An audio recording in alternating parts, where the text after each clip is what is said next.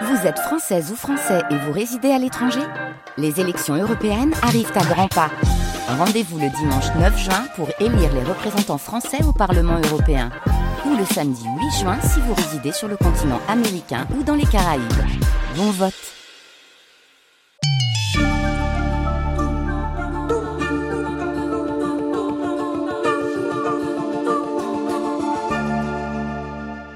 Tout commence là, in utero.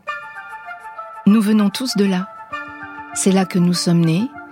Nous avons tous été une cellule, puis deux, quatre, huit, puis des milliards et des milliards de cellules. Nous avons tous été des embryons, puis des fœtus. Nous avons connu l'origine de la vie, puis nous sommes venus au monde et nous avons enfoui le souvenir de ces neuf mois passés in.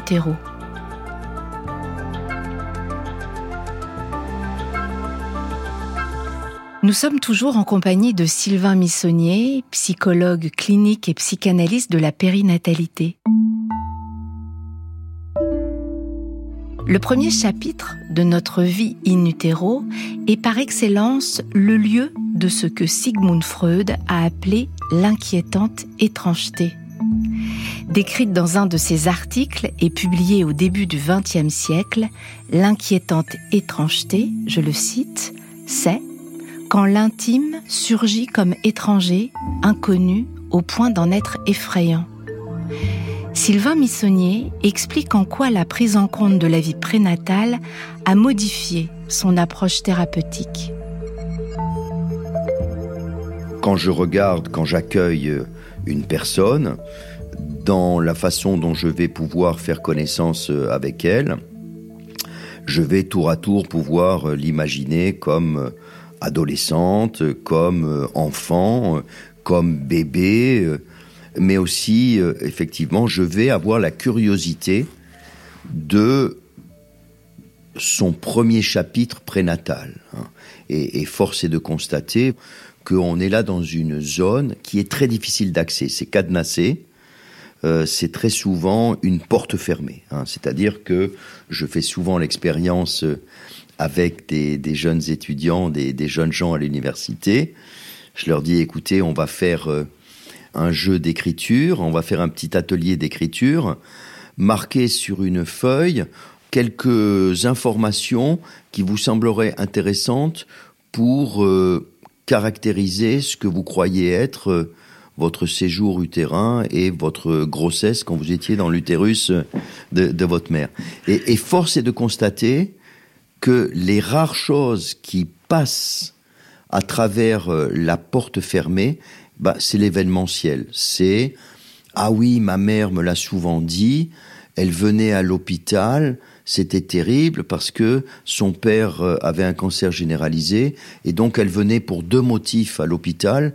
Elle venait pour voir son père qui était en train de mourir d'un cancer généralisé et euh, pour euh, venir à la maternité pour le suivi de sa grossesse. C'est-à-dire que ce qui passe la barrière de l'omerta, c'est l'événementiel extraordinaire. Mais tout ce qui est la subtilité du quotidien est souvent complètement barré en psychanalyse, il y a toute une part que nous appelons l'archaïque, hein. c'est-à-dire que on considère effectivement qu'un humain, il va être constitué psychiquement par euh, un certain nombre de conflits. Alors on connaît les, les stars que sont par exemple les, les conflits oedipiens. Et un certain nombre de psychanalystes accordent aussi beaucoup d'importance à des conflits archaïques. Je, vous donne un seul exemple.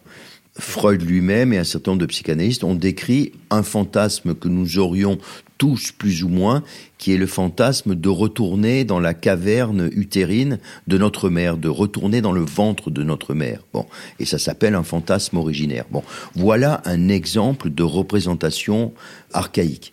Donc euh, vous allez me dire ah bah ça c'est pas banal parce que quand je discute avec mes copines et mes copains euh, au boulot, euh, c'est rare d'avoir un copain ou une copine qui me disent tiens à ce sujet je voudrais te parler de mon fantasme de revenir dans le ventre de ma mère. Et pourtant c'est plutôt du dégoût bon, que de l'envie. Voilà, et, vous faites preuve de, bonne intuition et de, et de bonne anticipation en me disant ça. Pourquoi? Levons le voile, on est, on est entre adultes.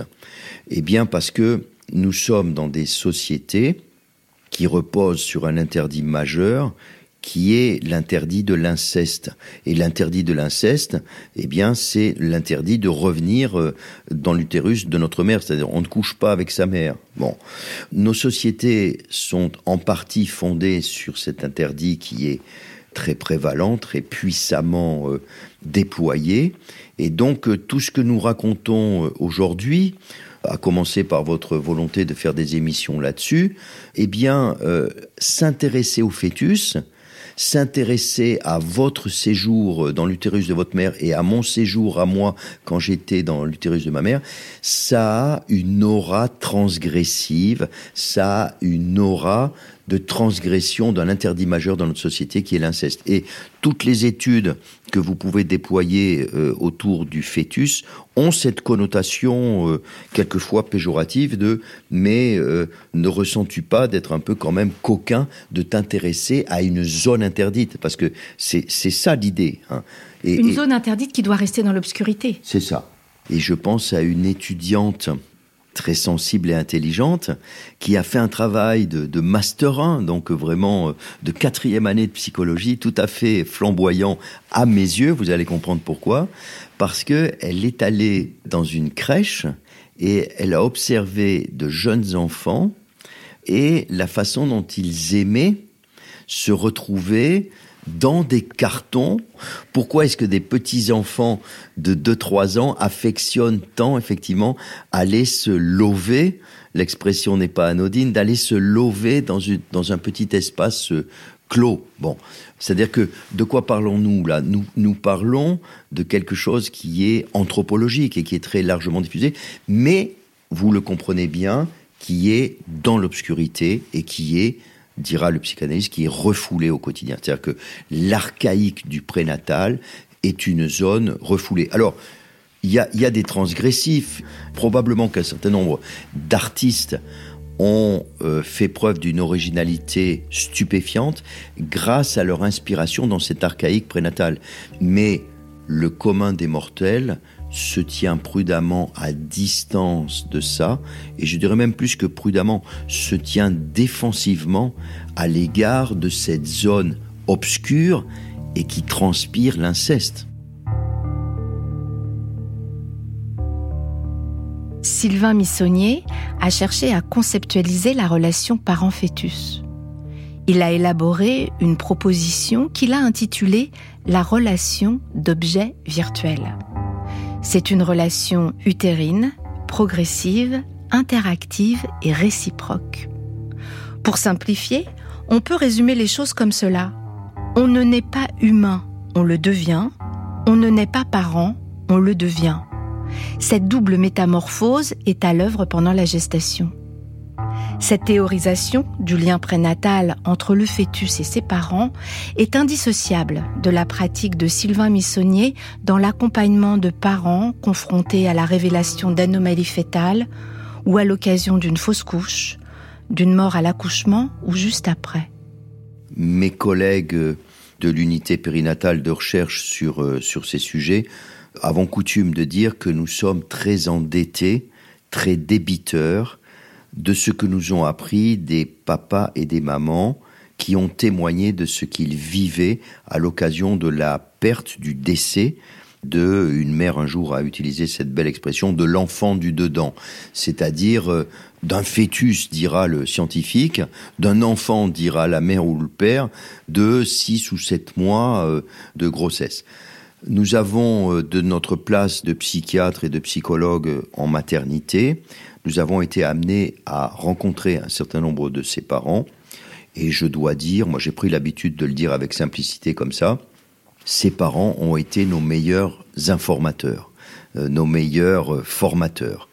C'est-à-dire que grâce à ce qu'ils nous ont amenés de leur douleur, nous avons compris définitivement que on faisait totalement fausse route à croire que l'embryon, le fœtus, n'étaient que des extensions narcissiques, disaient certains de mes maîtres psychanalystes, des extensions de soi, et que finalement, perdre un enfant à 4, 5, 6 mois de grossesse, c'était perdre un bout de soi. Ça, c'est vraiment la vision erronée et ce que nous ont appris ces parents endeuillés, et en particulier quand on avait affaire à des gens qui avaient bien cheminé pendant 5-6 mois avant le drame, eh bien ce qu'ils perdaient, c'était une potentialité, une virtualité, un enfant en chantier, un enfant dans l'entre-deux entre un amas de chair et un enfant euh, véritablement euh, inscrit dans une filiation telle qu'un bébé accueilli dans une salle de naissance. Et que donc perdre un enfant en devenir, eh bien c'était beaucoup plus que l'amputation d'une part de soi, c'était un deuil très particulier, très complexe, qui consiste à perdre un projet, à perdre un enfant qui aurait pu naître et qui aurait pu faire mille choses. Et euh, la clinique nous a appris beaucoup sur la spécificité de ce deuil, c'est-à-dire que beaucoup de jeunes femmes et de jeunes hommes qui vivent ce deuil-là font un deuil pathologique, c'est-à-dire qu'ils ne se sortent pas de l'ornière, ils restent figés, bloqués sur, euh, sur ce deuil, et leur vie est lentement euh, et sûrement envahie par euh, les métastases de ce deuil-là et leur vie est véritablement euh, chamboulée, euh, dramatisée à, cause de cela. Et quand nous les rencontrons et que nous essayons de les soigner, eh bien, nous nous apercevons que nous avons beaucoup de difficultés psychothérapeutiques à les sortir de là et qu'eux-mêmes se retrouvent confrontés à, à une perte qui est redoutable. Parce que la perte est, et je reprends vos mots parce que c'est un, un enfant virtuel encore. C'est parce que c'est virtuel et virtuel dans le sens euh, pas actuel. Potentiel. Potentiel. Et c'est la virtualité qui, qui fait la difficulté. tout à fait, euh, tout à fait. Euh, vous comprenez bien l'affaire, même si elle, elle est complexe à, à partager et expliquer. C'est-à-dire, c'est la perte de cette virtualité, de ce que l'enfant aurait pu être, de tous les scénarios que l'enfant aurait pu vivre, c'est cette perte de ce futur qui n'adviendra jamais qui est source de souffrances euh, redoutables. Je pense par exemple à une mère qui me disait je passe mes journées à imaginer ce qu'il aurait pu vivre. Aujourd'hui, mon enfant aurait euh, huit mois ou 12 mois et euh, je me balade, je vais au square et j'imagine qu'il serait là, posé au milieu du bac à sable avec ses autres enfants que je vois dans un rayon de soleil sous mes yeux et j'imagine qu'il est là et j'imagine qu'il m'appelle, que je vais le chercher, etc. Et euh, donc cette femme de, convenir avec moi que finalement elle vivait avec le fantôme de son enfant non né, mais que ce fantôme était invasif et euh, omniprésent.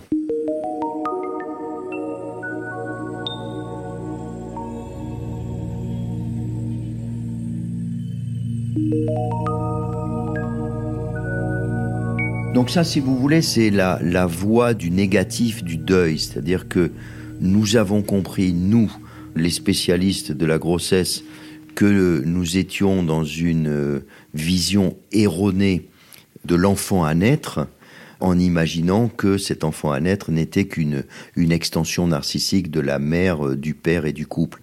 Et à la place de ça, je me suis donc risqué à parler de relation d'objets virtuels, c'est-à-dire d'un investissement humanisant d'un fœtus qui est en train de devenir humain. Et le travail de la mère et du père pour devenir parents, le travail de, gestation psychique pendant la grossesse, c'est justement de tricoter cette parentalité qui permet de j'attends un amas de chair à j'attends la chair de ma chair, j'attends un enfant qui va se situer dans ma filiation. C'est ça, et c'est le travail des parents qui va humaniser le fœtus. Oui, c'est ça, et avec ce que vous avez bien compris aussi, avec le fœtus qui fait aussi sa part.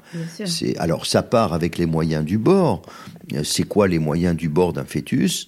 Eh bien, c'est par exemple, et je suis de plus en plus attentif à ça, c'est la motricité fétale et ce que la mère va percevoir en termes de proprioception de la motricité fétale.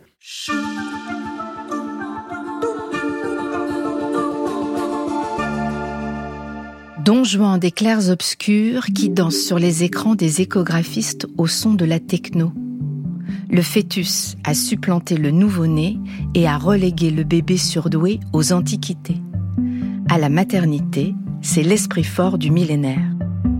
Ce sont les mots de Sylvain Missonnier, psychanalyste et psychologue clinicien. Aujourd'hui, les fœtus font partie de notre quotidien. Mais Sylvain Missonnier nous rappelle que le fœtus n'est pas un bébé et qu'il faut lui laisser le temps de la métamorphose. Méfions-nous d'une vision trop anthropocentrée. C'est-à-dire que moi, l'idée du petit mammifère euh, humain fœtal est très différenciée de ce que sera euh, un bébé de trois mois ou de six mois parce que je veux réserver à ce fœtus la possibilité de s'enrichir pleinement de ce qui va se passer après le déménagement écologique, c'est-à-dire après la naissance. Donc oui, on a raison en autonomie et dans d'autres secteurs d'envisager qu'il y a de multiples interactions sensorielles entre le fœtus, le mammifère fœtus et l'environnement, mais pour autant je me méfierais d'une vision idéalisante qui adultomorphiserait trop, anthropomorphiserait trop vite le fœtus. Parce que moi je trouve que ce qu'il y a d'extraordinaire dans cette... Euh, dans cette euh, métamorphose. Métamorphose. Disons le mot.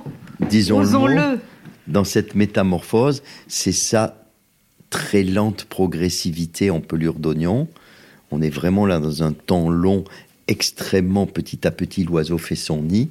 Et donc, moi, je préfère les versions au ralenti, si vous me permettez cette image, que les versions en accéléré, quoi. Donc, euh, tomber à bras raccourcis sur un fœtus de six mois et dire il a une protoconscience, il a ceci, il a cela. Si vous voulez, on n'est pas très loin de ce qui a émergé aussi euh, aux États-Unis et en Californie, c'est-à-dire des classes d'éducation euh, c'est-à-dire que des universités. Des euh, universités. vous connaissez bien le, débat. Bon, donc euh, les, les, baby showers, oui, c'est formidable, c'est sympathique, etc. Donc vive les baby showers.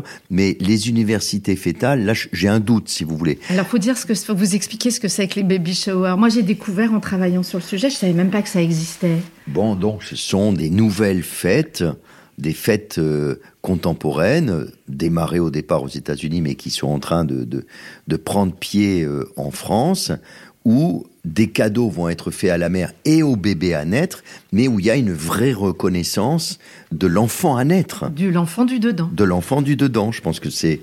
Je, suis content de vous voir prendre cette expression parce que c'est la meilleure. On le célèbre, quoi. C'est ça, on le célèbre. Avant sa sortie. C'est ça, on le célèbre avant sa sortie. Et c'est vrai qu'au jour d'aujourd'hui, euh, ça vous a pas échappé, on est dans une période où dans les albums de photos euh, familiaux, la première présence d'un nouveau membre, eh bien, c'est la photo de profil de l'échographie. C'est ça l'idée, quoi. Et sur le plan anthropologique, sur le plan sociologique, la naissance de l'être pendant euh, des siècles qui nous précèdent, c'était dans la salle de naissance au moment du rituel de la naissance et de l'émotion liée au premier cri à la naissance, euh, il y a eu euh, un glissement et au jour d'aujourd'hui, des jeunes parents effectivement sont dans la célébration de l'émergence d'un nouvel être humain faisant partie de la communauté et de la famille autour de l'échographie obstétricale et la du première, C'est ça. La première échographie où on voit pas grand-chose d'ailleurs. On voit pas grand-chose, c'est clair. Enfin, les échographistes pointus, ils voient tout plein de choses. mais... vous, moi, nous, on, ne voit pas grand-chose. Puis de temps en temps, et en particulier à la première échographie où euh, le, le, fœtus est dans sa globalité, il n'est pas encore saucissonné, mm. si j'ose dire, eh bien, quand on voit euh, les archétypes de une tête, deux bras, deux jambes, on y pige un peu quelque chose. Et quand il y a effectivement un profil, un profil de la face, là oui, alors effectivement, on est en territoire connu.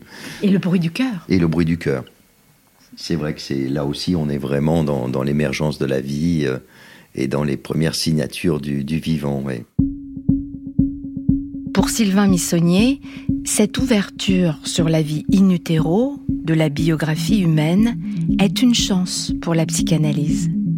Il pense que le cadre psychanalytique est en lui-même une invitation à accueillir les résonances de la vie prénatale. Sylvain Missonnier a aujourd'hui l'intime conviction que le fœtus est un allié de l'humanité. Mais vous l'aurez compris, il n'est pas dans la fascination du fœtus. Sylvain Missonnier garde une distance critique. Il ne participe pas du tout de la fœtusolatrie. Effectivement, l'idolâtrie, le terme d'idolâtrie, ça comporte euh, une part de, d'enthousiasme démesuré. Donc, euh, chacun a ses propres projections sur, euh, sur le fœtus. Et ce que vous entendez pour moi, c'est que moi, je, je me tiens à distance d'un fœtus trop conforme à ce que pourrait être un Homo sapiens euh, trois mois plus tard ou six mois plus tard, parce que justement, je, tiens à, ne rien perdre de la progressivité des processus en, en présence. Bon, alors là, vous, vous, me tendez à nouveau une perche et je vais la saisir parce que quand vous parlez de progressivité des tendances, moi je pense évidemment à votre dernier livre, enfin, sur les métamorphoses mmh. et comment vous, vous, avez toujours été passionné par la genèse du vivant. Oui. Enfant avec les petits tétards. Oui. Et là, on, je pense à ça, moi, entre les oui, oui. et la grenouille. Et là, vrai. ce que vous êtes en train de me dire, c'est pareil.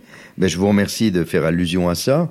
Et c'est vrai que le terme de métamorphose a ceci de précieux c'est que il signifiait qu'il y a eu un, véritable changement. Et c'est pour ça que quand on utilise le terme de métamorphose pour la maternalité et la paternalité, et évidemment le naître humain, moi ça me convient bien, parce que passer de fœtus à Homo sapiens, voilà exactement euh, ce que c'est qu'une métamorphose. C'est-à-dire qu'effectivement, il y a beaucoup à dire sur ce que le point d'arrivée diffère du point de départ et de l'importance de l'épaisseur, de la processualité entre les points de départ et, et les points d'arrivée. Et grâce à vous, j'ai compris que la grossesse était une double métamorphose. Oui. J'ai beaucoup réfléchi à ça. Oui, oui. Parce que c'est pas évident. Tout à fait. Ce qu'on comprend en Tout vous lisant, c'est que à la fois cette métamorphose du fœtus dont vous venez de magnifiquement parler, et puis en même temps la métamorphose de ce couple qui va devenir parent. Psychologique, ouais. ouais. Euh... Et là, c'est une métamorphose psychologique. Enfin, ah, et vraiment. physique aussi pour la mère. Et physique, mais, mais double métamorphose, oui, en effet, parce que tout l'enjeu, c'est que les deux se produisent euh, simultanément et que dans le meilleur des cas, ça, ça se dialectise bien et que ça grince pas trop. Ouais. Et c'est votre travail de faire que ça grince pas. Et quand, quand ça grince, euh, j'ai quelques idées sur qu'est-ce qu'on peut envisager avec les personnes si elles sont partie prenante pour essayer de faire en sorte que les grincements ne soient pas trop redoutables.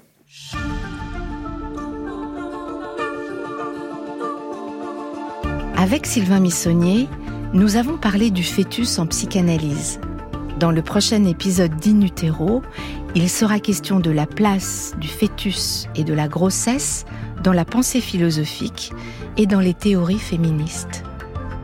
In Utero est un podcast documenté par Anna Massardier, écrit par Zoé Varier, mixé par Benjamin Orgeret et Basile Bocquer et réalisé par Flora Bernard.